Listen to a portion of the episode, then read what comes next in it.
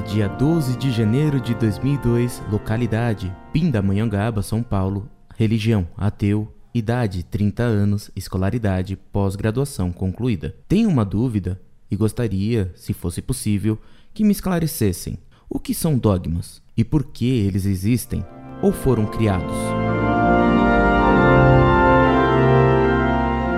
Prezado Salve Maria. Dogmas são verdades que Deus nos revelou e que a Igreja confirma como revelados, obrigando-nos a crer neles, porque Deus não pode errar nem pode nos enganar. É óbvio que Deus conhece verdades que estão acima da nossa capacidade de conhecimento e verdades que só Ele conhece. Deus, bondosamente, nos revelou várias dessas verdades.